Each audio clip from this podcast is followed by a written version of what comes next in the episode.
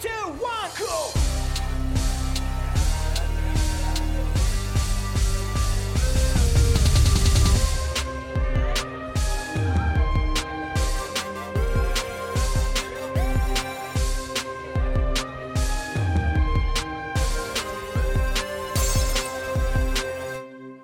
Kommunistenkneipe, der Podcast mit Paddy und Flo von Decay. Ja, willkommen in der Kommunistenkneipe. Heute endlich mal wieder mit einer neuen Podcast-Folge. Ähm, aber erstmal sage ich Hi Paddy. Ich sage Hi Flo. Wurde wieder Zeit. Wurde mal echt mal wieder Zeit, ja, das stimmt. Ähm, genau. Das heutige Thema äh, ist eines, das wir auch schon länger auf dem Zettel hatten. Äh, und zwar neoliberale Mythen, Revolution und linke Alternativen. Und dazu haben wir uns den Ole Nymeon eingeladen. Äh, der Ole Nymeon äh, ist vielleicht dem einen oder anderen bekannt aus dem Podcast Wohlstand für alle, den er zusammen mit dem äh, linken ideologiekritischen ähm, Filmkritiker ähm, Wolfgang M. Schmidt macht, betreibt.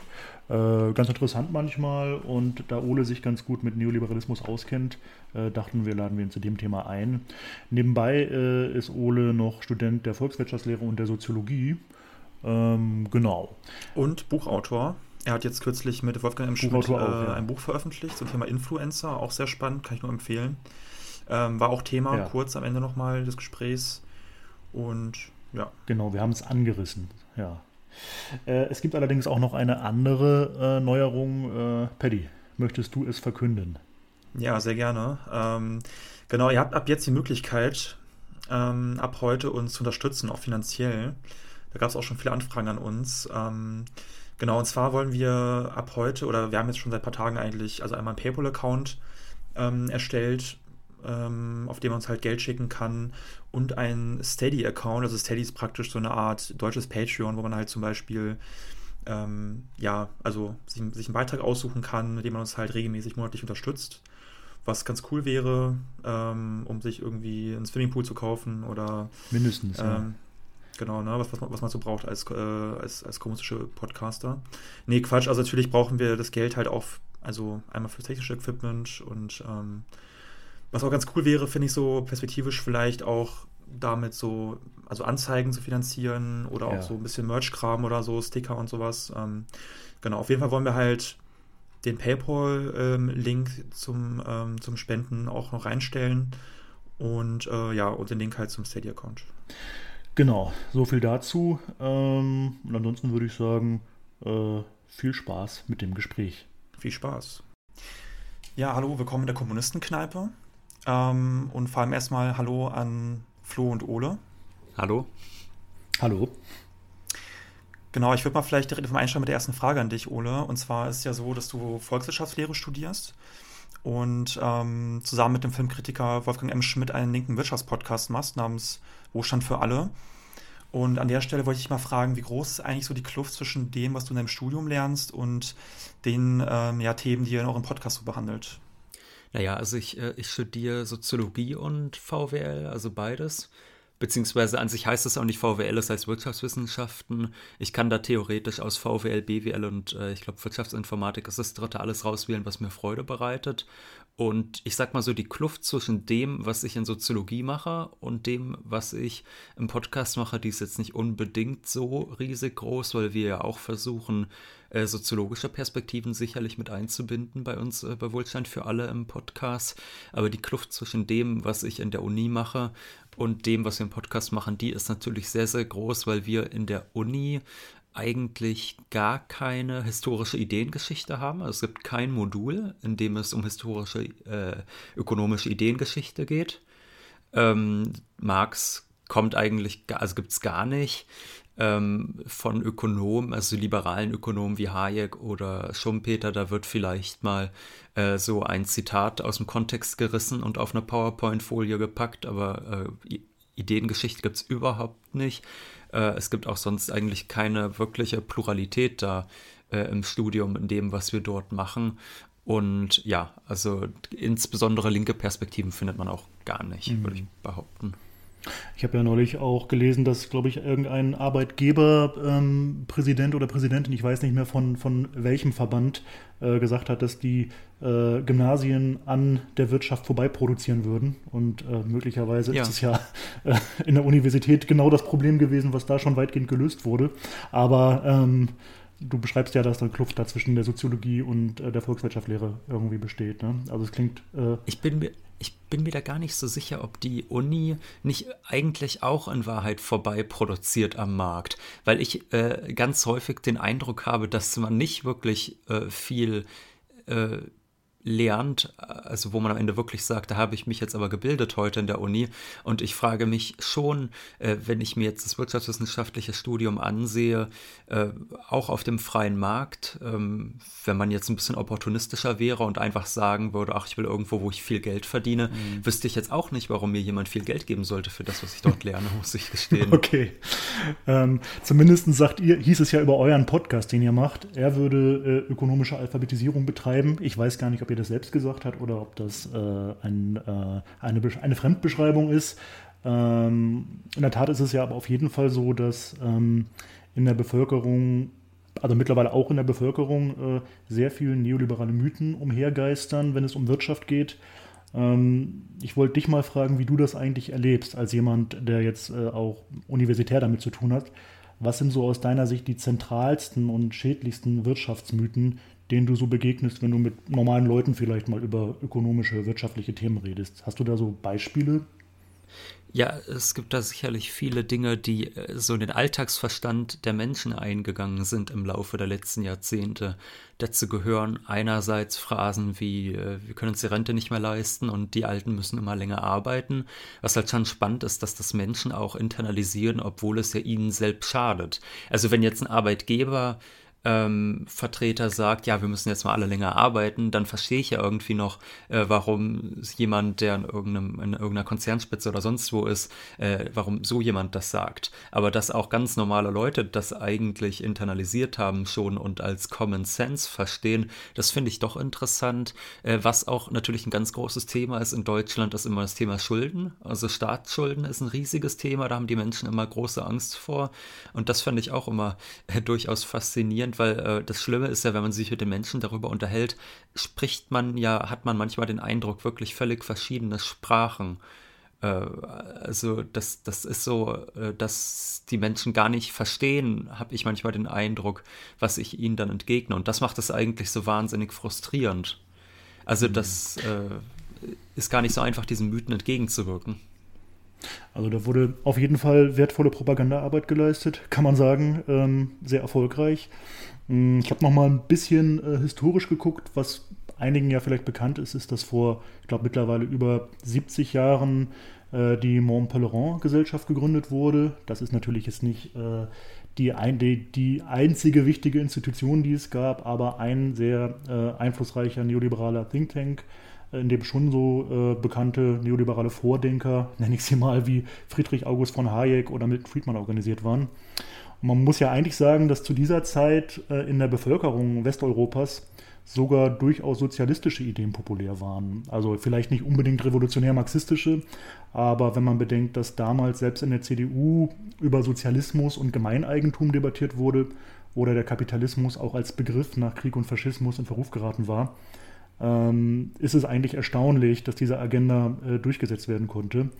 Also diese Agenda, die mal, glaube ich, in der Anstalt satirisch als Privatisierung, Steuersenkung und Sozialstaatsabbau irgendwie so als Dreifaltigkeit genannt wurde. Mich würde interessieren, das ist jetzt natürlich eine große Frage, aber wie ist es eigentlich den neoliberalen Propagandisten gelungen, eine derart unpopuläre Agenda durchzusetzen äh, von dieser Ausgangslage? Ähm, ich weiß nicht, ob du vielleicht einen kleinen historischen Abriss mal wagen kannst. Also ist natürlich klar, jetzt nicht komplett, das ist wahrscheinlich nicht möglich, aber wir sind hm. ja auch nur eine Kneipe. Also insofern. Ja, also, magst du ein bisschen einsteigen. Ich glaube, wichtig ist auf jeden Fall, dass man ein bisschen früher einsteigt und zwar noch in 30er Jahren, weil nämlich in 30er Jahren äh, zu, äh, zu Zeiten ähm, der äh, NS-Diktatur noch ähm, das erste Mal der Begriff des Neoliberalismus aufgekommen ist. Das war beim Kolloq Walter Lippmann in Paris und dort haben sich 1938 eben äh, ein Haufen unterschiedlicher Liberaler getroffen, die auch mitunter sehr unterschiedliche Meinungen eigentlich hatten. Also wenn man von Neoliberalismus heute spricht, dann wird es ja gerne unter dieser, was du eben gesagt hast, diese heilige Dreifaltigkeit, Privatisierung, Sozial Sozialstaatsabbau etc., äh, wird es gerne darunter zusammengefasst. Aber ursprünglich äh, haben sich diese Menschen zusammengefunden, weil sie gesagt haben, okay, wir haben hier äh, auf der einen Seite die Ostblockstaaten, auf der anderen Seite haben wir die Faschisten und wir Liberalen, wir müssen uns jetzt neu organisieren. Das war eigentlich die Idee und da ist der Begriff des Neoliberalismus zum ersten Mal aufgetaucht. Und das ist dann erstmal äh, ziemlich in der Versenkung verschwunden, das Projekt. Ähm, und so knappe zehn Jahre später hat Hayek dann das Ganze wieder, äh, also wiederzubeleben versucht und hat dann die Mont Pelerin Society gegründet. Das hast du eben angesprochen. Äh, die Mont Pelerin Society war aber gar nicht so sehr Think Tanks, sondern eher so ein äh, Treffpunkt eigentlich auch wieder für diese Liberalen. Also die haben gar nicht groß nach außen gewirkt, sondern die haben sich dann eher äh, getroffen und miteinander noch diskutiert. Und ähm, ja, du hast recht, es ist an sich eine eher unpopuläre Agenda und das war sie auch in den 30er, 40er Jahren, als so diese ganzen Neoliberalen sich zusammengefunden haben. Also dazu gehören Ökonomen wie Milton Friedman oder wie Hayek. Ähm, aber das ist, äh, sag ich mal, in den 30er, 40er Jahren noch eine Randerscheinung gewesen. Die wurden auch in den Wirtschaftswissenschaften doch eher ein bisschen schief angeschaut, insbesondere nachdem so äh, dieses keynesianische Paradigma sehr stark an Bedeutung gewonnen hat. Und so von den 40er bis in die 70er Jahre hinein meinte man ja eigentlich, alle seien Keynesianer. So, das ist ja diese Aussage von Milton Friedman, die berühmte, wir sind eigentlich alle Keynesianer. Und erst in den 70er Jahren kam dann der Keynesianismus so in die Krise. Ich meine, wir haben da ein paar Krisen wie die Ölkrisen. Wir haben das Problem, dass das Wachstum langsam nachlässt. Es gibt Inflation und Arbeitslosigkeit. Und das ist halt der Moment, wo die ganzen Neoliberalen eigentlich ihre Chance sehen. Also wo dann Hayek auch 1974 den Alfred Nobel Gedächtnispreis für Wirtschaftswissenschaften bekommt und zu diesem Zeitpunkt ist es eigentlich erst, dass das neoliberale Dogma so richtig an Fahrt aufnimmt. Also vorher ist es sehr unpopulär gewesen. Man konnte auch sehen, dass der deutsche Sozialstaat ja zum Beispiel sehr stark ausgebaut worden ist, äh, so zwischen den 40er und 70er Jahren.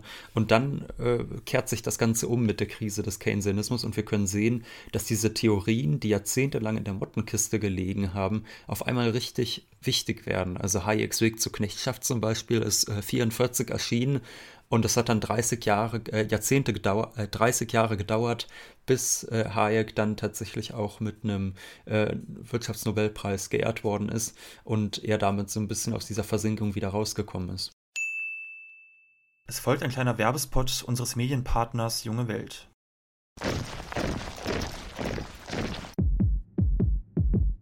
Wer hat Angst vor wem? Tageszeitung Junge Welt. Für alle, die es wissen wollen. Junge Welt. Jetzt drei Wochen gratis lesen. Endet automatisch. jungewelt.de ja, Stichwort Hayek. Also er war ja auch der Meinung, dass eine zentrale Planwirtschaft, wie sich Marxistinnen vorstellen, ja gar nicht umsetzbar sei. Und zwar hat er da argumentiert, dass einzelne Planerinnen ähm, oder eine zentrale Instanz gar nicht imstande wären, alle wichtigen Informationen zu erfassen, über ökonomische Kennziffern zum Beispiel und dadurch rationale Wirtschaftsplanung gar nicht möglich sei in einer Planwirtschaft. Und stattdessen war er der Meinung, dass es ähm, ja ein Wirtschaftssystem braucht, in dem private Marktakteure äh, gemäß ihren Eigeninteressen spontane Handlungen durchführen oder Entscheidungen treffen und dass dadurch, äh, ohne dass die privaten Marktakteure ähm, es beabsichtigt hätten, am Ende dem Allgemeinwohl gedient werden würde, als ob es einen ähm, ja, Plan geben würde im Sinne des Allgemeinwohls. Und auch der britische Ökonom Adam Smith hat ja auch eine sehr bekannte Formulierung verwendet, und zwar die der unsichtbaren Hand des Marktes. Und auch Smith hat argumentiert, dass obwohl Marktteilnehmer und Unternehmen vor allem ihren eigenen Interessen folgen bei ihren Entscheidungen und Handlungen, dass am Ende dann trotzdem, ähm, ja, wie durch eine unsichtbare Hand des Marktes am Ende diese Entscheidungen dann ähm, dazu führen würden, dass sie dem Allgemeinwohl dienen würden. Ich finde, das hört sich alles beim Anhören so an, so ein bisschen an wie Magie und Esoterik. Könntest du vielleicht für Laien einmal verständlich erklären, ähm, ja, wie sich das Theoretiker wie Hayek oder Smith eigentlich vorgestellt haben? Ja, also Hayek, ich, ich, ich würde das vielleicht gar nicht so kategorisch sagen. Hayek erklärt Planwirtschaft für völlig unmöglich. Also er glaubt sicherlich daran, dass Marktwirtschaft Planwirtschaft überlegen ist.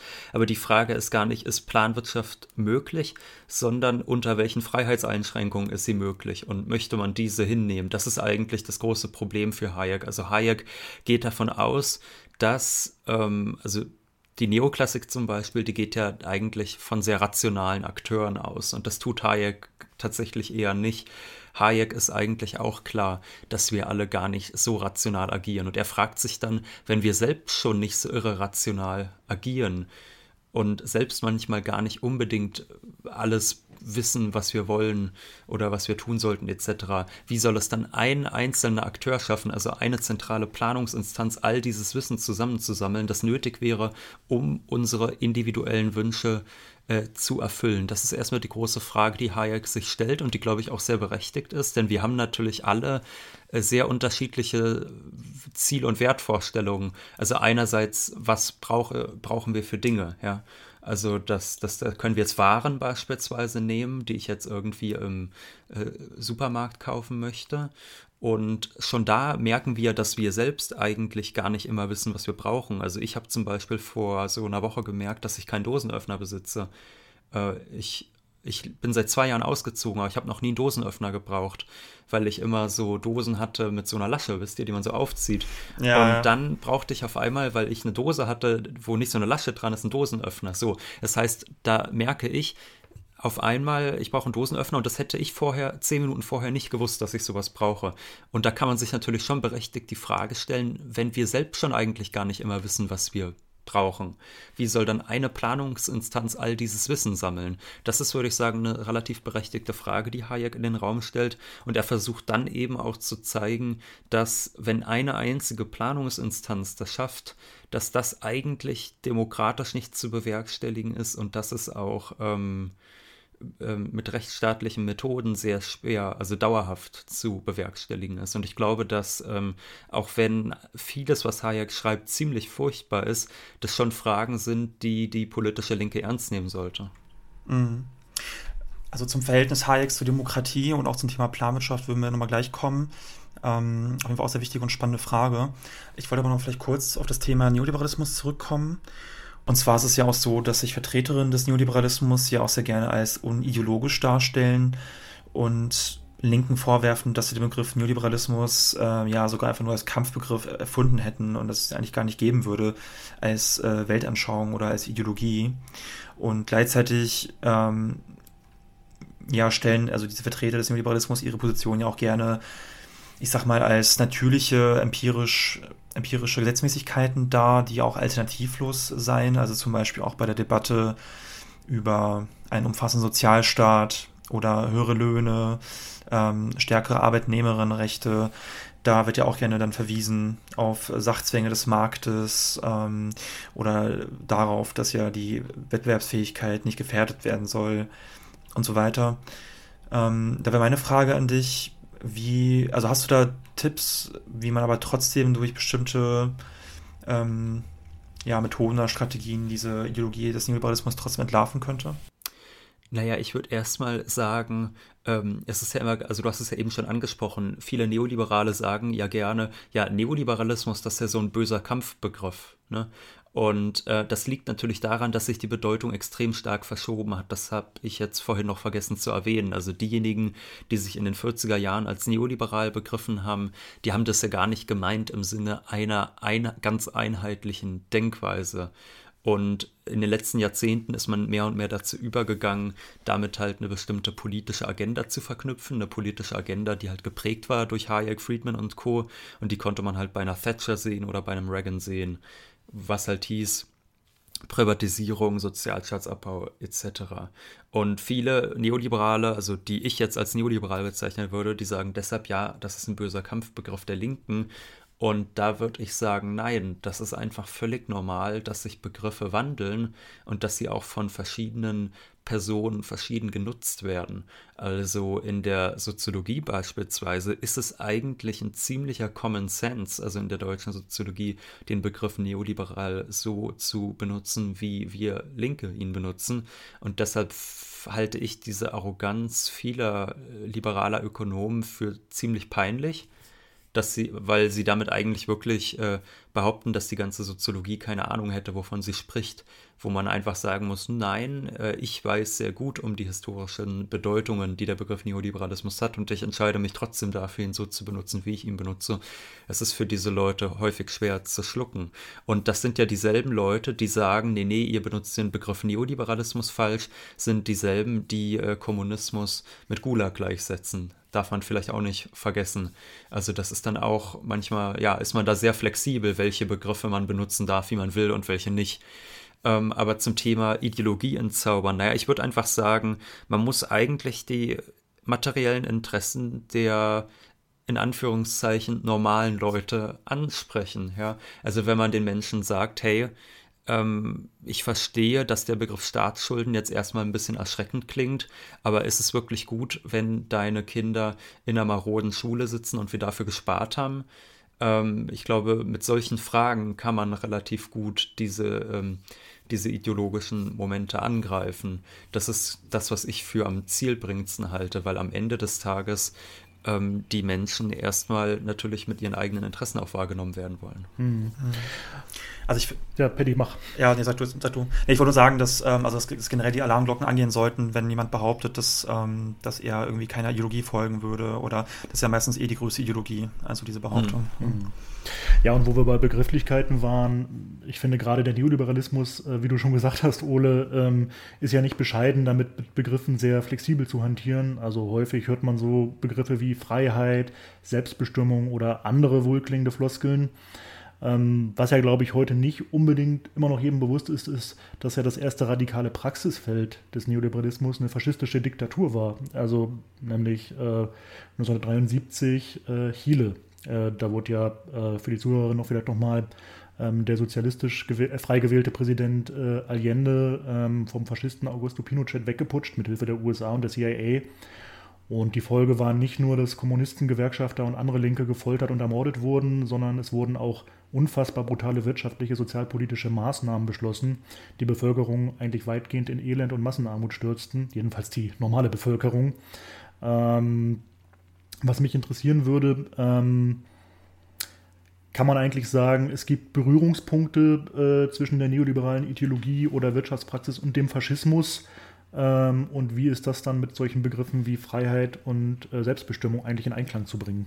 Ja, also Hayek hat, das stimmt, äh, sich sehr dubios geäußert über die Diktatur in Chile. Hayek meinte nämlich später bezüglich seines Besuches in Chile, bei dem auch Pinochet getroffen hat, er ziehe einen liberalen Diktator vor, einer demokratischen Regierung, der es an Liberalismus mangelt. Das war äh, seine Aussage und das hat er vor allem gesagt, weil er der Meinung war, dass im Sozialismus überhaupt keine Demokratie möglich sei und dass es deshalb dann zu bevorzugen sei, wenn so ein Diktator wie Pinochet kommt und dann diese Diktatur dann natürlich aber nach ein paar Jahren überwunden ist. Das war so die Idee Hayeks, die hinter dieser sehr abenteuerlichen Aussage stand. Äh, tatsächlich muss man sagen, auch wenn die Pinochet-Diktatur natürlich geendet ist, äh, sind aber sehr viele der Auswirkungen dieser Diktatur bis heute noch spürbar.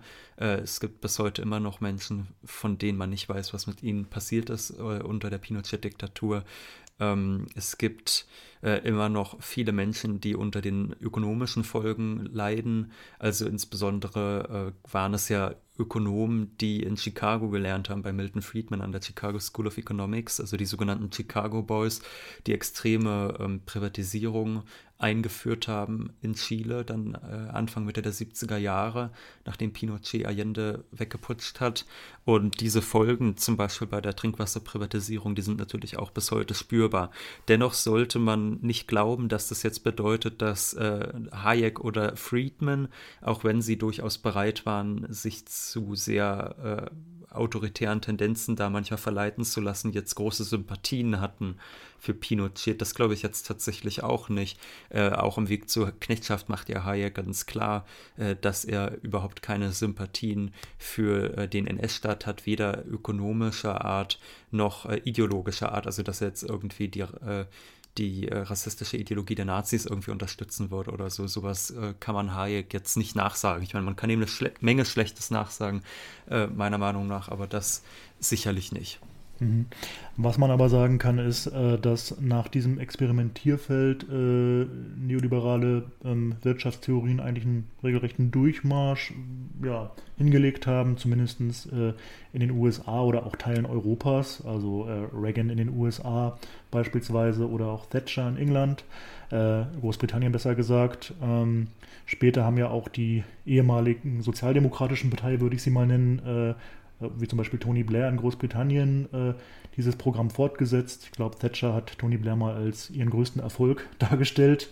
Und in Deutschland ja sehr bekannt äh, Gerhard Schröder, der mit Hartz IV und Agenda 2010 hier ein äh, ja, umfassendes neoliberales Programm aufgelegt hat. Ähm, eigentlich äh, ist ja diesen äh, Ansätzen allen gemein, dass äh, sehr stark die Botschaft verbreitet wurde, dass wenn man, ich sag mal, die oberen 10.000 entlastet, das am Ende irgendwie äh, der gesamten Bevölkerung zugutekommen würde. Und ich glaube, äh, Reagan, äh, unter der Zeit von Reagan war auch die Theorie des Trickle-Down-Effekts noch sehr verbreitet. Darauf hat sich Schröder jetzt, glaube ich, nicht mehr direkt bezogen. Aber das ist ja grob ähm, eine Theorie oder eigentlich ein Glaube, in äh, dem so getan wird, als wenn der Wohlstand der Reichen einer Gesellschaft nach und nach durch Konsum und Investitionen in die unteren Schichten quasi durchsickern würde. Und das führt dann zu Wirtschaftswachstum. Also ich würde es mal platt sagen, wenn es den Reichen gut geht, geht es allen gut.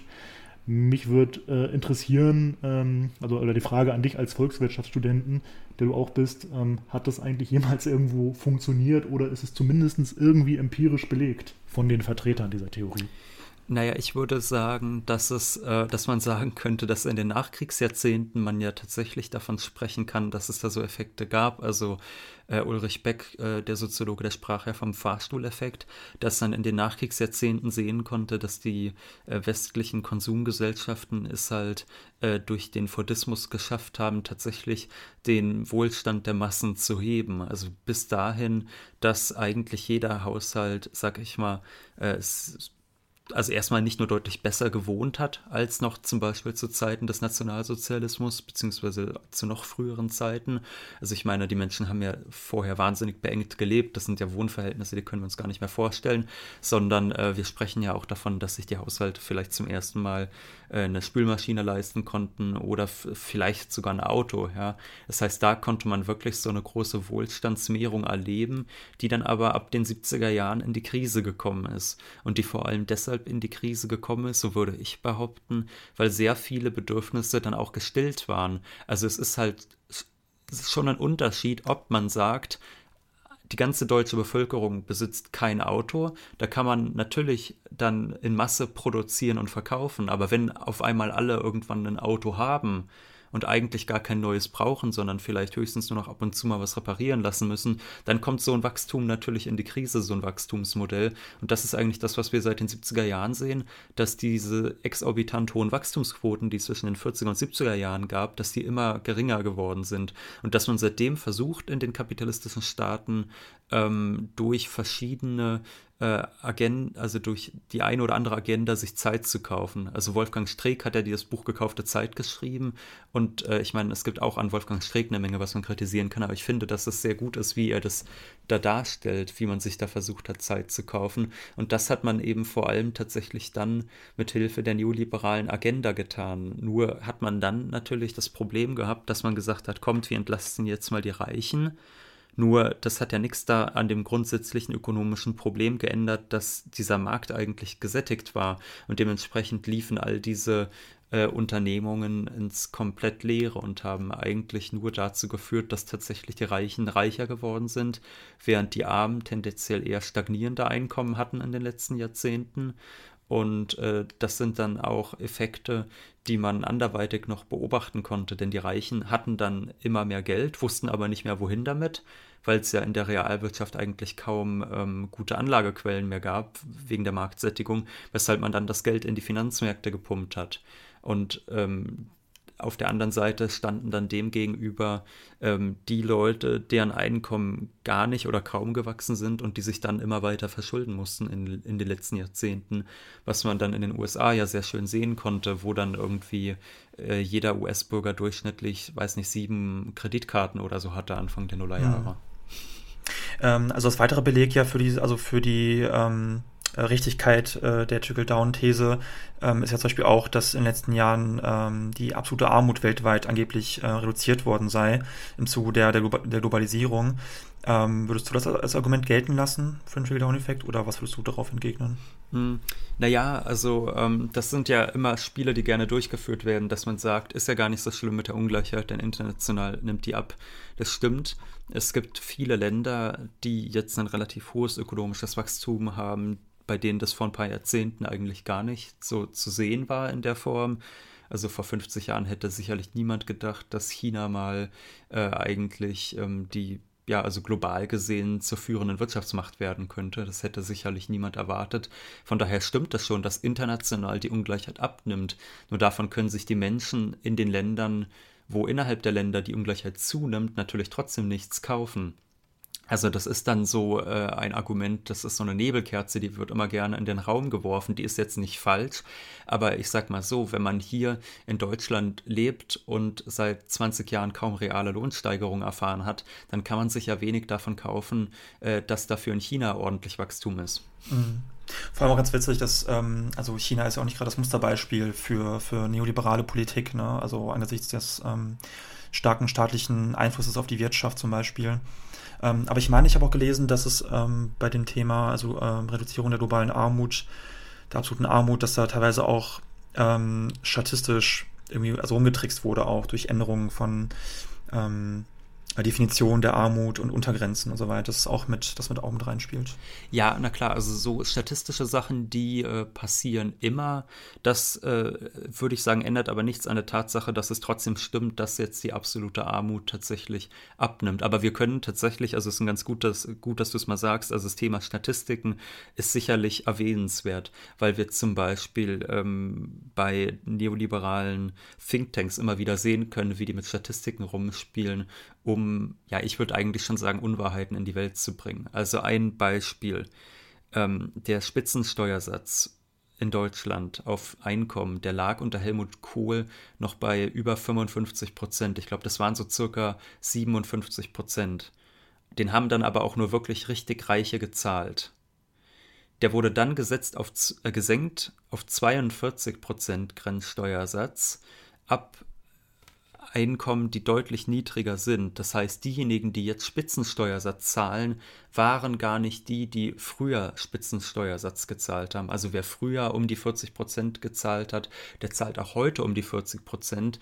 Nur die ganz Reichen, die hatten früher vielleicht 55 Prozent gezahlt. So. Und da wird gerne dann von Neoliberalen rumgetrickst, dass die sagen, wer früher den Spitzensteuersatz gezahlt hat, ähm, der brauchte noch ein Einkommen von so und so viel 100.000 Euro und wer heute den Spitzensteuersatz zahlt, bei dem reichen schon 55 oder 60.000 Euro. Und das sind dann ganz äh, unwürdige Tricksereien, weil man da Kategorien durcheinander wirft, die man so gar nicht in einen Topf schmeißen kann. Ja, und ich glaube, zu Tricksereien mit Statistiken oder Ideologieproduktion mit Statistiken könnte man fast eine eigene Folge machen. In dem Zusammenhang finde ich übrigens auch ganz lustig, das ist zwar jetzt, hat jetzt nicht direkt was mit der Statistik zu tun, aber das, glaube ich, die Forderungen der Linkspartei, die äh, Steuerforderungen, teilweise äh, unter dem liegen, äh, was unter Helmut Kohl äh, Realität war. Muss man sich auch mal auf der Zunge zergehen ja. lassen. Sagt auch was über die Linkspartei aus, aber ähm, ja. ja, gerne. Ich, ich habe einen Freund, äh, der arbeitet äh, in der Linksfraktion bei dem Parlamentarier und der sagt immer aus Spaß, wir wollen zurück zu Helmut Kohl. Äh, und irgendwie stimmt das auch. Es sind wirklich Forderungen, die sind eigentlich ganz handzahm, aber man hat es sehr gut geschafft, die in den letzten Jahren, Jahrzehnten zu verteufeln wie sonst was von neoliberaler Seite aus. Also wenn wir zum Beispiel jetzt sagen, Deutsche Bahn wieder richtig verstaatlichen, und nicht wie es jetzt gerade ist. Die Deutsche Bahn ist jetzt eine Aktien AG in Händen des Staates. Das ist irgendwie weder richtig privatisiert noch richtig staatlich. Und wenn man jetzt zum Beispiel sagt, jetzt bitte mal verstaatlichen, dann äh, malen alle sofort den Gulag an die Wand, obwohl es halt eigentlich bis vor ein paar Jahrzehnten in Deutschland total normal war, dass die Bahn Staatseigentum war. Und das ist schon verrückt. Ich weiß aber gar nicht, ob dieses Steuerbeispiel, was ich da eben gegeben hatte, ob das äh, gut illustriert war oder ob das jetzt eher sehr verwirrend war, was ich da gesagt habe. Ich hoffe, es war jetzt nicht zu äh, konfus. Bei mir ist es angekommen. Nee, ich habe ja. schon. Ähm, aber, aber es zeigt auch echt sehr gut auch die Verschiebung des, des Kurses einfach, ne? Total. In den letzten Jahrzehnten halt. Also der, Liberale, ja. der Fabian Lehr, mit dem wir auch regelmäßig ähm, ja, so Folgen machen, äh, der hat mal darauf hingewiesen, dass das Programm von Corbyn, damals war Corbyn noch Labour-Vorsitzender, ähm, eigentlich ein ganz normales, durchschnittliches sozialdemokratisches Programm noch der frühen 90er gewesen wäre. Und heute gilt das irgendwie als quasi schon bolschewistisch oder so. Also das zeigt eine Menge darüber, wie der Diskurs sich verschoben hat. Auch ein Erfolg der Neoliberalen, das kann man schon sagen. Ja, Paddy. Ja, ich würde ganz gerne zu einer weiteren neoliberalen Erzählung kommen, die auch sehr beliebt und verbreitet ist. Und zwar zu der, dass der Kapitalismus ja so besonders innovationsfähig sein soll und dass hinter jeder wichtigen technologischen Innovation immer der Profit als Anreiz ähm, stecken muss. Und das ist so eine Erzählung, die ich persönlich sehr oft mitbekomme, also jetzt auch nicht unbedingt nur in neoliberalen Kreisen oder äh, ähm, konservativen liberalen Kreisen.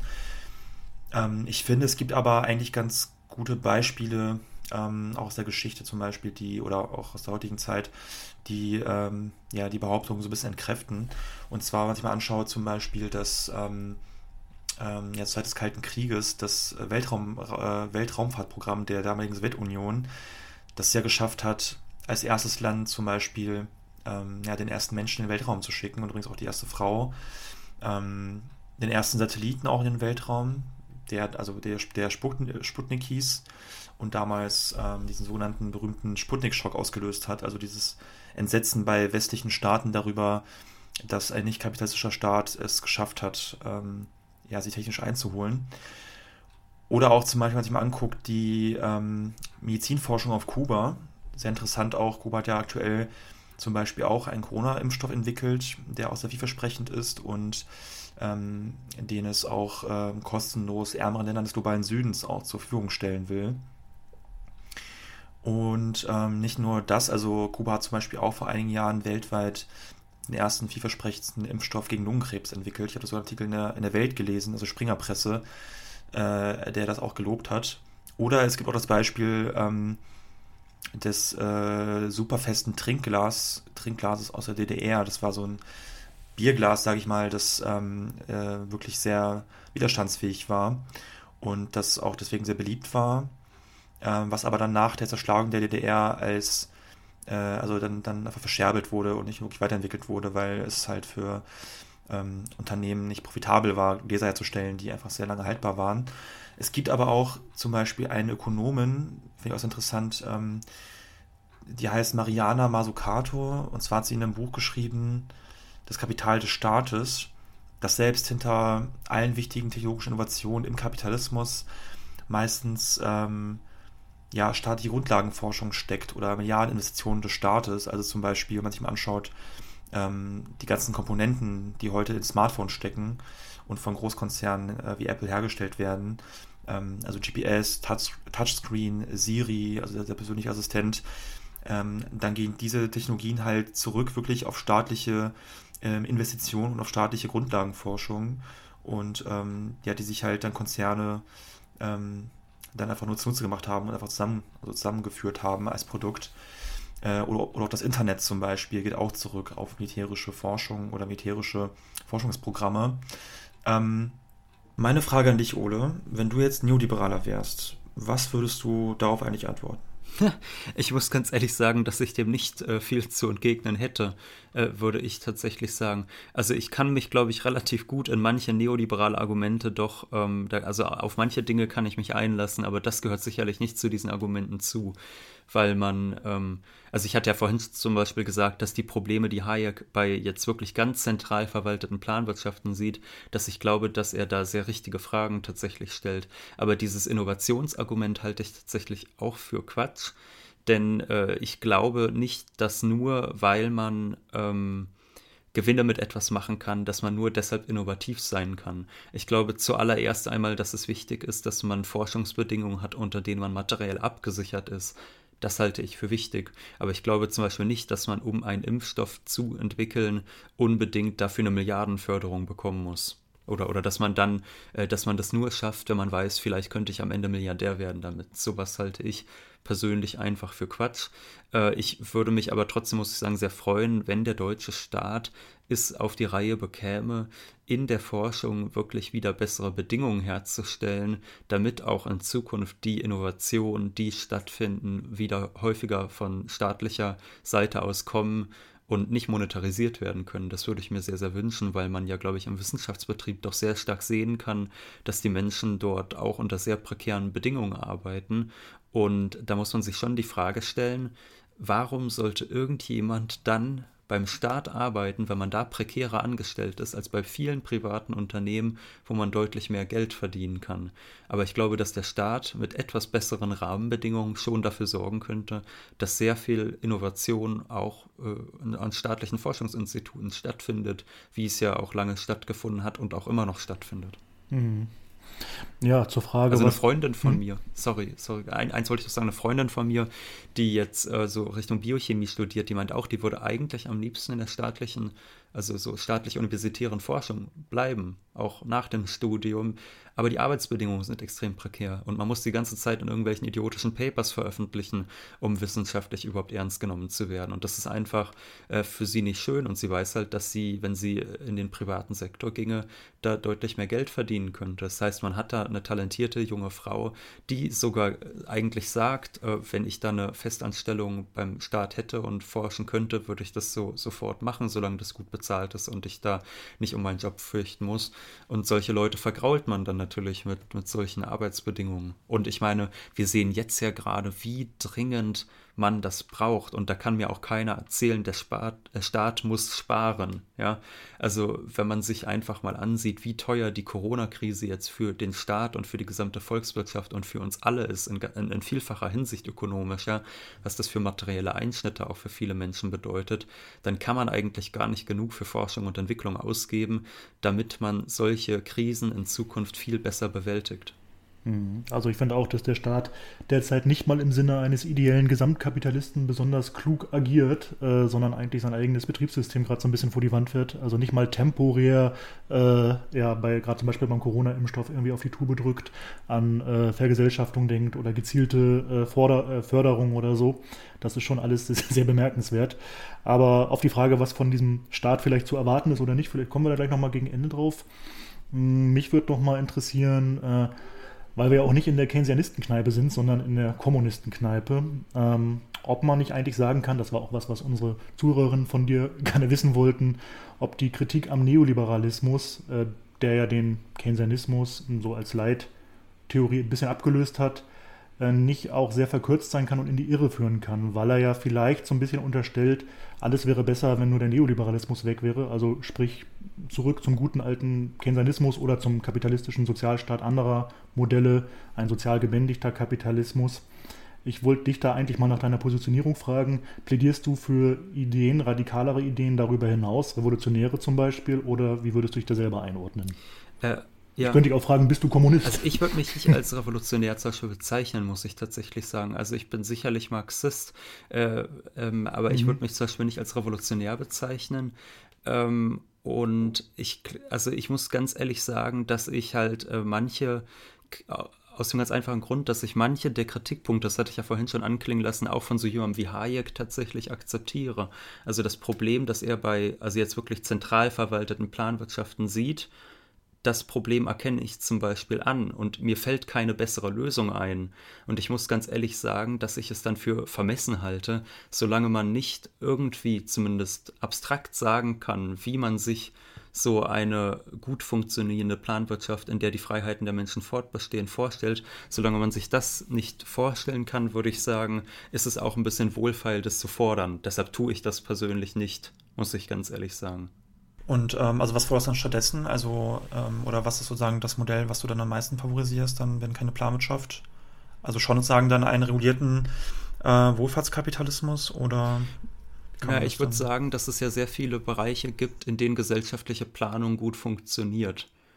Ähm, also ich habe eben die Forschung angesprochen, aber es gibt ja auch Infrastruktur etc.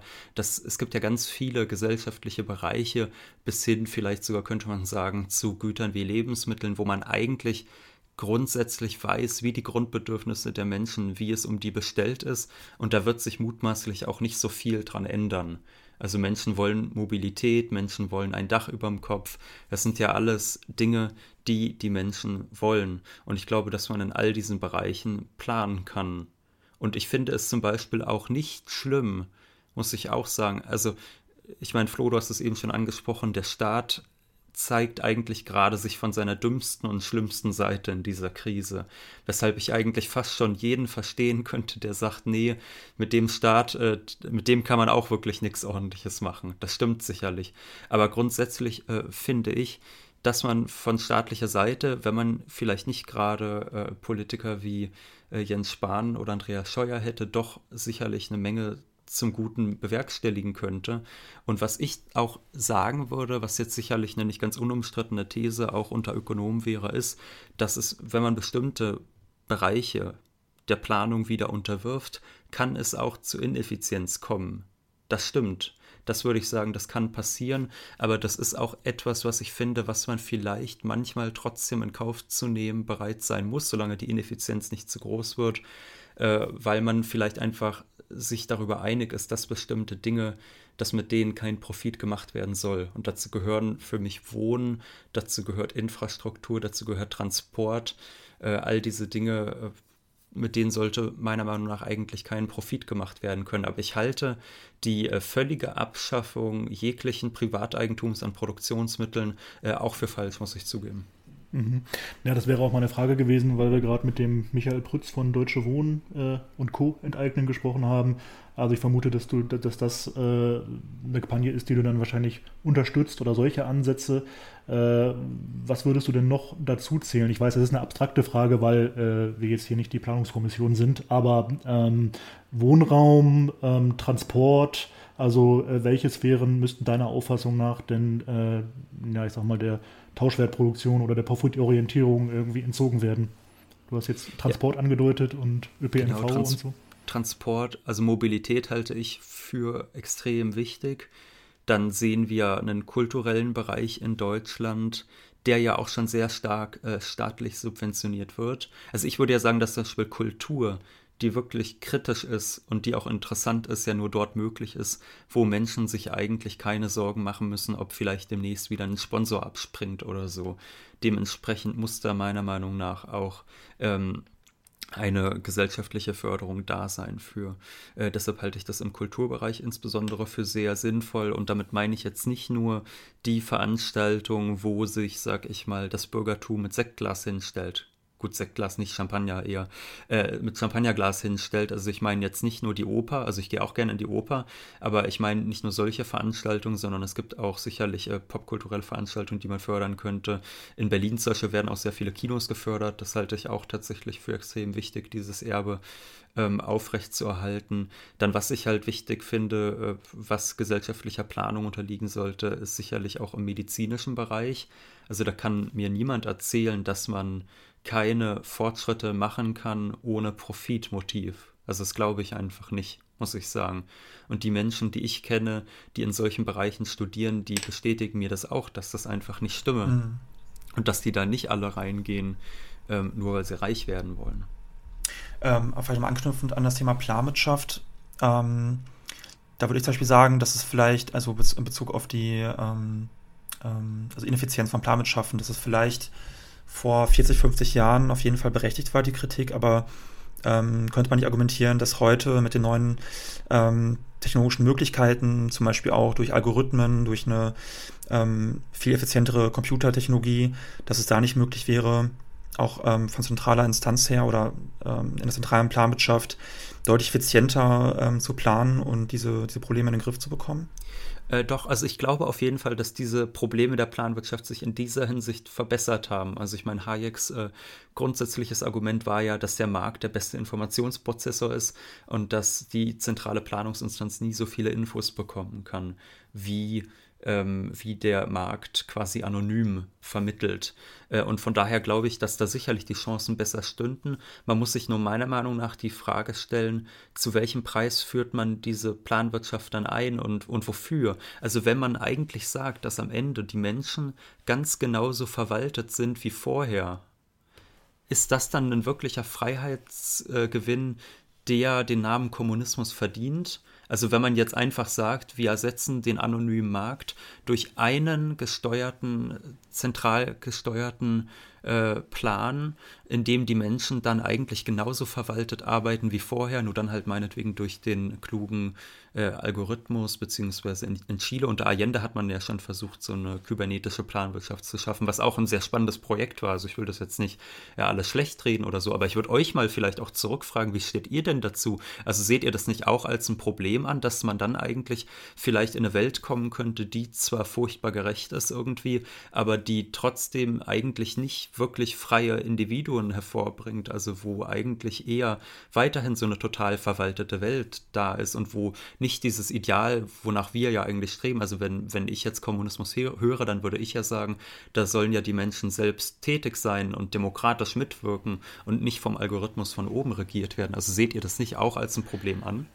Ja, also was diese Ansätze der, der ähm, Computerplanwirtschaft angeht, bin ich auch immer skeptisch, weil ich glaube, dass ein Algorithmus nicht unbedingt die soziale Interaktion ersetzt oder eine demokratische Debatte äh, und dass da eine Gefahr drin ist äh, der Technisierung ähm, und der Auslagerung von Debatten und Widersprüchen, die ja auch im Prozess gelöst werden, von Algorithmen. Äh, was jetzt die Erfassung von Bedarfen angeht oder in Echtzeit äh, zu analysieren, was in welchem Supermarkt weggekauft wird. Also da halte ich das für sehr sinnvoll. Ähm, ich war tatsächlich bei diesen äh, Modellen von Cockshot, Cockshot heißt er, glaube ich. Cockshot, Cockshot, ja. Äh, auch wenn ich sie im Detail wegen meiner mathematischen Defizite nicht durchdringen kann, immer sehr skeptisch irgendwie diesbezüglich.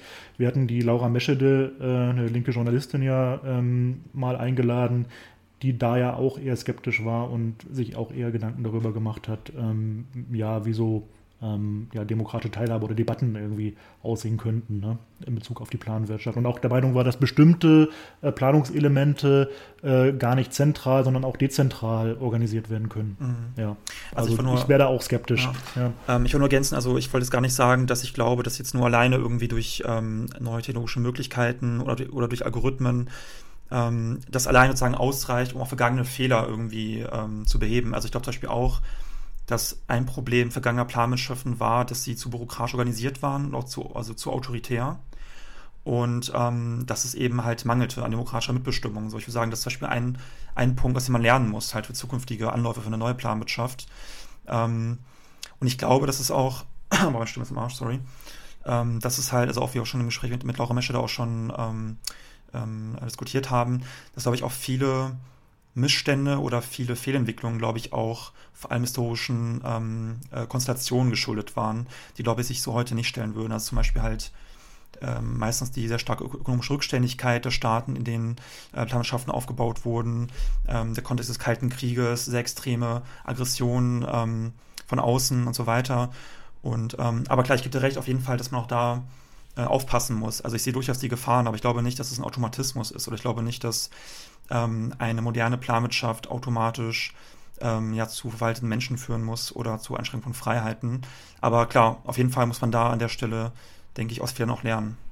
Das hängt sicher auch an den administrativen Strukturen äh, des Sozialismus. Also natürlich bedingt sich das auch irgendwie wechselseitig. Ähm, so. Ich meine, also wenn man jetzt wirklich sagt, ähm, wenn man jetzt wirklich sagt, äh, ein großer Planer ist da, dann heißt es ja wirklich am Ende, was weiß ich, wenn du, Flo, jetzt ein kleines Café aufmachen willst, dann darfst du es nicht. Außer der große Planer erlaubt. So, es ist ja schon, also äh, ich meine, wir lachen immer gerne über den Freiheitsbegriff von Liberalen, aber so zu tun, als wäre Marktfreiheit gar keine Freiheit, halte ich halt schon äh, für, für falsch weil man sich da jetzt nicht nur BMW und Daimler drunter vorstellen darf, sondern auch irgendwie den Typen, der vielleicht die Lieblingskneipe von einem äh, betreibt oder so, ne?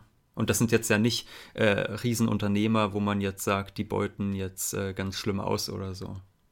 Klar, ich gebe dir recht, dass auf jeden Fall jetzt, also Kleinunternehmer oder auch Kaffeebetreiber jetzt nicht die, äh, also die Feinde, äh, die größten Feinde sind, äh, die man sozusagen als erste enteignen sollte. Ähm, wo man schon sagen muss, dass auch natürlich ähm, bei kleinen Unternehmern oder halt auch im Gastronomiebereich es auch krasse Ausbeutung gibt und auch sehr miese Arbeitsbedingungen und sozusagen dieses Bild irgendwie small is beautiful und die bösen Großkonzerne, aber irgendwie der kleine ähm, Laden von nebenan ist irgendwie der Gute, das ist ja auch oft sehr verzerrt. Das stimmt, das stimmt. Äh, das war jetzt, das war jetzt gerade ein ganz schlechtes Beispiel, muss ich gestehen, denn es ist ja tatsächlich so, dass in vielen, sage ich mal, was weiß ich, Automobilunternehmen die Löhne, die gezahlt werden, deutlich besser sind äh, als äh, in so kleinen Gastrobetrieben oder so. Ja. In meinem Café dürfen nur Werkstudenten arbeiten. Das lohnt sich sonst alles nicht. Aber ja. ähm, naja, ich glaube, äh, ohne das jetzt zu ausschweifig zu machen, vielleicht noch dazu, es ist natürlich schon so, dass in so einer ähm, sozialistischen Gesellschaft Kleinunternehmer schon auch zu einer ökonomischen Klasse werden können, die durch Akkumulation von Reichtum dann schnell kein Interesse mehr haben und äh, dass dann ein Gegensatz entsteht zwischen einer kleinen Bourgeoisie, die dann äh, möglicherweise äh, ja im Widerspruch steht zu den Interessen, was weiß ich, der, der Bedürfnisbefriedigung der Mehrheit der Gesellschaft. Ich glaube jetzt auch nicht, dass äh, der größte Konterrevolutionär äh, ein Kaffeebesitzer wäre. Ähm, aber das sind natürlich schon irgendwie ähm, Faktoren, die man berücksichtigen muss. Auf Kuba hat man das so ein bisschen, dass tatsächlich äh, durch diese Marktöffnung die CIA gezielt diese, ich würde sie noch nicht Klasse nennen, also Leute, die so ein bisschen ökonomisch besser steht, adressiert, äh, weil die ein materielles Interesse daran haben, dass äh, der sozialistische Staat, egal wie du ihn jetzt vielleicht definierst oder so, auch abgebaut wird. Also das ist natürlich schon ein Faktor. Aber äh, ich glaube auch, dass äh, nicht jede Schraube oder, oder ähm, jeder Latte Macchiato oder meinetwegen, was man da immer auch trinken ja. möchte, äh, Dosenöffner jetzt im Detail geplant werden muss. Ja. Aber eine Frage, die ich noch ganz gerne aufwerfen würde, ist die, ob ein Zurück in diesen Kapitalismus eher keynesistischer Natur überhaupt noch möglich ist. Also ähm, wie es ihn halt nach dem Zweiten Weltkrieg gab. Also diese, dieses, dieses Modell eines eher sozial eingehegten Kapitalismus mit umfassendem Sozialstaat, einem, ähm, einem starken Staat, der in die Wirtschaft eingreift, höherer Löhne. Ich meine, dass ihr auch noch im Podcast das auch schon äh, angesprochen habt, dass ja dieses eher sozialdemokratische Modell des Kapitalismus ähm, eigentlich auch nur möglich war durch sehr besondere historische Bedingungen. Ne? Also einmal die Tatsache, dass es nach dem Zweiten Weltkrieg durch die ganzen Zerstörungen ähm, den Wiederaufbau gab, der überhaupt erst höhere Wachstumsraten ermöglicht hat und diese hohe Wachstumsraten überhaupt den Spielraum äh, geschaffen haben für, äh, ja, für starke Kompromisse, Klassenkompromisse oder auch soziale Zugeständnisse äh, des Kapitals. Ne? Also in Bezug auf, sozial, äh, in Bezug auf sozialpolitische Maßnahmen. Oder auch die Tatsache, dass nach dem Zweiten Weltkrieg durch die Systemkonkurrenz auch mit dem Ostblock es ja auch mal die, äh, die Angst gab, auch bei der ähm, bei den konservativen, liberalen Kräften und bei der Bourgeoisie vor revolutionären Umbrüchen oder natürlich die Angst generell vom Kommunismus und da auch die Bereitschaft zu ähm, Kompromissen sehr viel größer war. Ähm, ja, oder auch wegen der äh, auch viel stärkeren Arbeiterinnenbewegung damals, die ja auch noch deutlich einflussreicher war. Aber du hast es ja auch schon gesagt am Anfang des Gesprächs, dass es ja dann in den äh, 70ern dann zu einer Krise kam, dieses eher keynesianische Modell des Kapitalismus und dass er dann so eine, so eine Marktsättigung eingesetzt hat und ähm, auch ein Einbruch der, der Wachstumsraten. Ähm, und dass sozusagen der Neoliberalismus ja eine Antwort darauf war, aber diese alten hohen Profitraten wiederherzustellen, halt durch eine ähm, ja, Zerschlagung des Sozialstaates, durch eine verschärfte Ausbeutung, äh, Ver Verringerung der Löhne und so weiter. Deswegen wäre dann meine Frage, ähm, ist es denn überhaupt noch möglich, wie gesagt, dann zurückzukehren zu diesem äh, eher sozial eingehegten sozialdemokratischen Kapitalismus? Also das ist eine äh, Prognose, die ich mir jetzt nicht wirklich zutrauen kann, muss ich sagen, weil das ja von sehr viel abhängt. Das hängt nämlich ja äh, einerseits natürlich davon ab, ob man diese politischen Reformen ergreifen möchte. Also so politische Reformen wie wir verstaatlichen wieder die Bahn etc., äh, all solche Dinge. Da ist erstmal die Frage, möchte man das überhaupt von politischer Seite aus? Das sehe ich jetzt gerade nicht kommen, ja, also insbesondere nicht mit den Mehrheitsverhältnissen in Deutschland. Also ich meine, die CDU kann ja wirklich äh, zum Beispiel machen, was sie will und sie findet ja immer noch äh, mindestens so knapp 30 Prozent der Deutschen, die trotzdem noch ihr Kreuzchen machen. Ne? Das darf man echt nicht unterschätzen, äh, wie behäbig die Menschen da doch sind. Von daher glaube ich, ist so dieser politische Wille da gar nicht zu sehen. Und äh, dann ist natürlich auch die Frage, wie reagiert dann das Kapital? Ne? Also man konnte ja in den 70er Jahren schon sehen, ähm, dass äh, man es geschafft hat, das Kapital von politischer Seite aus zufriedenzustellen und dass man einen Klassenkampf von oben durchgeführt hat. Und ich würde schon davon ausgehen, dass sowas in der Art auch stattfinden würde, wenn man das jetzt wieder versucht herzustellen. Und da ist dann die Frage, ob sich eine Politik finden lässt, die sich wirklich traut, äh, diesen Kampf aufzunehmen. Denn es ist völlig klar, dass es ein Kampf ist, der unbequem ist, der mit großen medialen Schlammschlachten verbunden ist.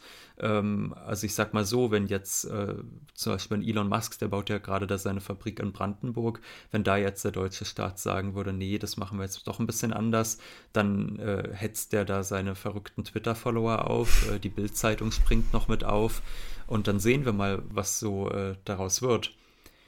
Also von daher weiß ich nicht, ob sich da Politiker finden, die sich das wirklich trauen. Also zum Beispiel als brandenburgischer Lokalpolitiker würde ich mich jetzt nicht trauen, äh, Elon Musk gegen Schienbein zu treten mit irgendeiner Verordnung. Das könnte, könnte fies enden, ja. Ähm, aber Stichwort Kampf, also angenommen, wir hätten jetzt aber die Mehrheitsverhältnisse in der Bevölkerung und auch eine breite Zustimmung für sehr weitergehende ähm, Maßnahmen gegen das Kapital, also Vergesellschaftung von vielen Bereichen der Wirtschaft und ähm, Überwindung des Privateigentums, Enteignung von, von Großkonzernen.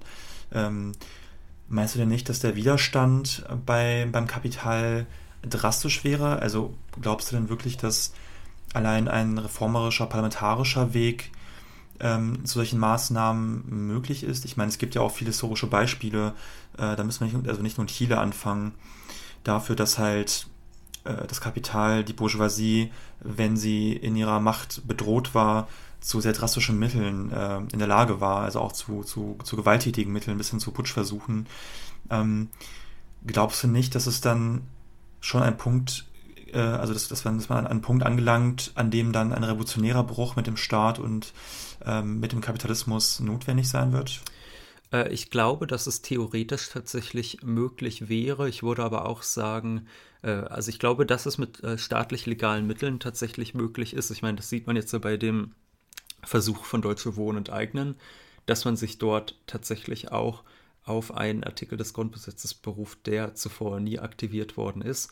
Und die Frage ist jetzt natürlich, wie äh, reagieren die unterschiedlichen ähm, ähm, Bereiche des Staates darauf. Also wir haben zum Beispiel eine Justiz, die sicherlich sehr konservativ geprägt ist und wo ich zum Beispiel mir gut vorstellen könnte, dass die da dem den einen oder anderen Riegel vorschieben wird. Aber das sind wirklich Dinge, wo ich zugeben muss, dass ich mir so eine richtige Prognose da nicht zutraue, weil ich auch glaube, dass die ähm, politisch Handelnden doch äh, gerade jetzt durch diese Corona-Krise gemerkt haben, dass bestimmte Veränderungen nötig sind, wenn man das System irgendwie äh, tatsächlich am Leben halten will und dass man da vielleicht doch gewisse ähm, auf gewisse Art und Weise wieder den äh, arbeitenden Menschen auch entgegenkommen muss. Äh, das ist schon ein Eindruck, den ich habe. Also wenn ich mir jetzt ansehe, wie diese Krise gehandhabt wird, das ist jetzt gerade zwar großes Chaos hier in Deutschland, aber auf europäischer Ebene ist man ja sehr schnell zur äh, Stelle gewesen und hat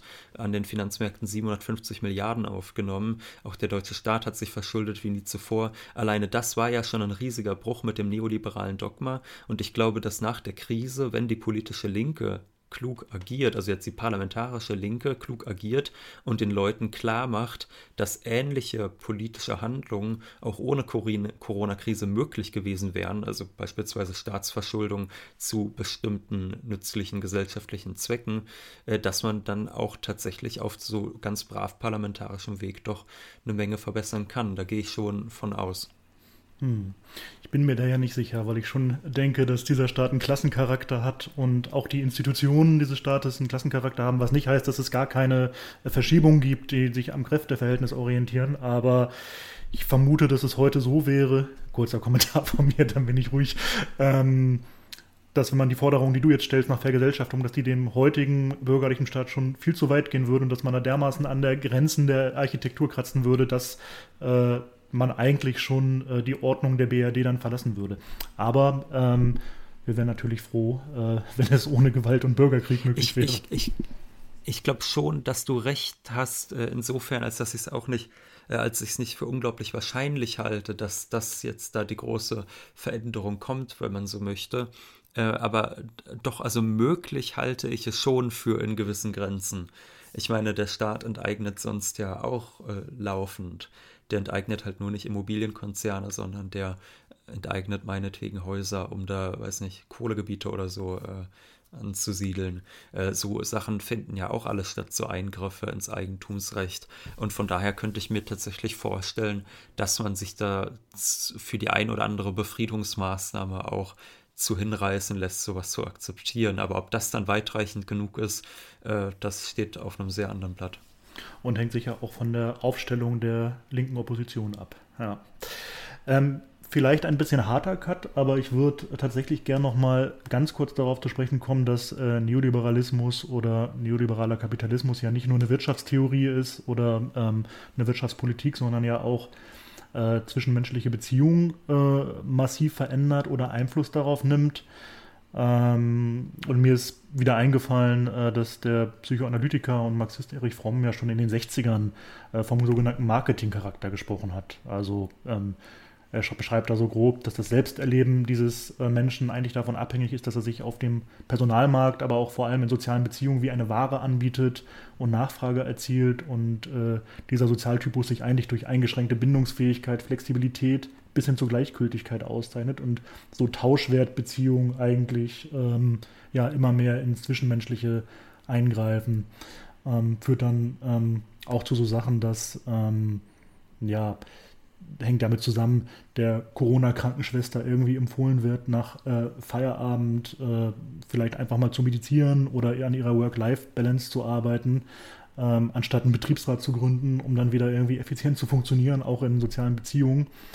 Ich würde dich gern, um das noch mitzunehmen, äh, einfach fragen, glaubst du, dass ähm, diese Tendenz äh, durch die sozialen Medien, die wir haben, ähm, also Du hast ja gerade mit Wolfgang M. Schmidt auch ein Buch über Influencer geschrieben, von sozialen Medien wie Instagram und äh, anderen Medien befeuert wird? Oder ist das, was wir da sehen auf der Ebene der sozialen Medien, eigentlich nur Ausdruck vom Neoliberalismus? Also wie kann man das, wie kann man das verstehen? Naja, ich würde sagen, es ist Ausdruck, aber gleichzeitig verstärkt das das natürlich nochmal, so würde ich das formulieren. Und ich finde es schön, dass du diesen Punkt ansprichst, weil ich mich frage, ob das nicht fast der noch einschneidendere und brutalere Punkt ist. Also Neoliberalismus kann natürlich auf der einen Seite bedeuten Sozialstaatsabbau etc., was die materiellen Lebensbedingungen der Menschen angreift. Und das ist schon etwas sehr, sehr Heftiges sicherlich. Aber ähm, es ist das eine, ob ich eine prekäre Arbeit habe und abends nach Hause komme und dort kann ich tun, was ich will, oder ob ich nach Hause komme und mir eigentlich gesagt wird, dass ich mich zu Hause auch bitte noch zu optimieren habe. Das ist vielleicht äh, die äh, noch viel, also viel, viel perversere ähm, Freiheitseinschränkung fast, dass man nicht mal zu Hause da noch seine Ruhe von hat vor diesen Zugriffen des Systems darauf, wie man zu sein hat. Und ich würde sagen, dass das durch die sozialen, also sogenannten sozialen Medien eher noch extrem verstärkt wird. Denn ähm, wir sehen eigentlich, dass insbesondere die Influencer einen hyperindividualistischen Lifestyle pflegen das sind Leute, die es mit Blödelvideos, äh, mit konsumistischen Challenges etc. nach oben schaffen und die damit Millionen verdienen, also in Anführungszeichen verdienen, also die dafür Millionen bekommen und äh, sich dann irgendwie nach Dubai absetzen, um sich da äh, mit Sklavenarbeit, äh, also durch Sklavenarbeit noch ein schönes Leben quasi äh, machen zu lassen. Das, das ist ja so der Menschenschlag, den wir einfach bei den Influencern treffen. Und äh, der Lebensstil, den die propagieren, ist natürlich ein hyperindividualisierter, der dauerhaft dazu aufruft, sich selbst zu individualisieren. Äh, und wir sehen das nicht nur bei den großen Influencern, sondern wir sehen ja auch auf Instagram immer diese Kacheln, immer diese Bilder von irgendwelchen Meme-Seiten und die rufen eigentlich auch ständig dazu auf, an sich selbst zu arbeiten. Die sagen eigentlich ständig Sachen wie, äh, die wichtigste Beziehung ist die zu dir selbst. Und so eine Dinge äh, lesen wir da ja immer. Äh, also ich glaube ja zum Beispiel, dass die meisten Influencer zu Liebe auch überhaupt nicht fähig sind, äh, weil sie die ganzen, die, also die ganze Zeit ja nur Me-Time machen. Me-Time ist ja so ein schöner Begriff, den die Influencer geprägt haben. Und ich glaube, wer Me-Time sagt, der denkt auch sonst nur an sich selbst. Und ich glaube, dass diese starke Individualisierung äh, durch Instagram und Co. eher noch zunimmt und viel unangenehmer wird und dazu führt, dass immer mehr Menschen sich als Unternehmer ihrer selbst verstehen, glauben, dass sie sich als Marke präsentieren müssen und immer weniger verstehen, dass man als Mensch vor allem ein soziales Wesen ist. Und das finde ich auch gerade während Corona so erstaunlich, dass es funktioniert, weil ja, wenn man die Corona-Maßnahmen ernst nimmt, so wie ich es tue, und relativ, also seine Kontakte relativ stark einschränkt, dass ja eigentlich, finde ich, das Schlimmste an allem ist.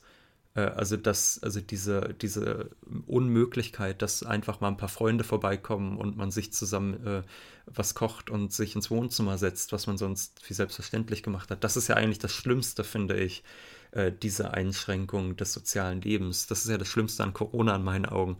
Und wenn man bedenkt, dass wir das jetzt seit einem Jahr erleben und Leute so einen individualistischen Stuss lesen, von wegen die wichtigste Beziehung ist die zu dir selbst und dann am Ende noch sagen, danke für die Inspiration da muss ich sagen, äh, dass, dass, also ich finde das schon schockierend, dass das funktioniert. Weil da ja auch auf perverse Art so Unterwerfung als Freiheit, also Unterwerfung mhm. unter die, die, die, ja. die Normen irgendwie zelebriert wird. Ich finde es auch erstaunlich, ja. Aber es funktioniert. Äh, das, was ihr gerade beschrieben habt, also diese Entwicklung, dass der Neoliberalismus auch alle Lebensbereiche von uns komplett durchdringt, auch abseits der Wirtschaft und vor allem das Zwischenmenschliche und diese völlige Entgrenzung letzten Endes ähm, was noch befeuert wird dann durch Social Media und Influencer, die diese ganzen kranken äh, ja, Selbstoptimierungsbotschaften noch propagieren. Glaubst du denn, Ole, dass diese Entwicklung in noch krankerer Form steigerbar ist oder haben wir da hoffentlich so den Peak erreicht? Naja, man, man denkt immer, schlimmer geht's nimmer, aber es geht doch noch schlimmer. Ähm, von daher würde ich jetzt mal behaupten, es geht sicherlich schlimmer, aber ich wüsste nicht, wie das aussehen sollte. Vielleicht ist diese Antwort äh, die beste, die ich darauf geben kann. Mhm. Okay. Ja, ich will es mir auch nicht vorstellen. Ja. Gut, äh, Ole, wir danken für, dir für das Gespräch. Schön, dass du da warst. Äh, hat sehr viel Spaß gemacht. Genau, danke auch von mir. Gern bis nächstes Mal. Vielen Dank. Dankeschön, Dankeschön.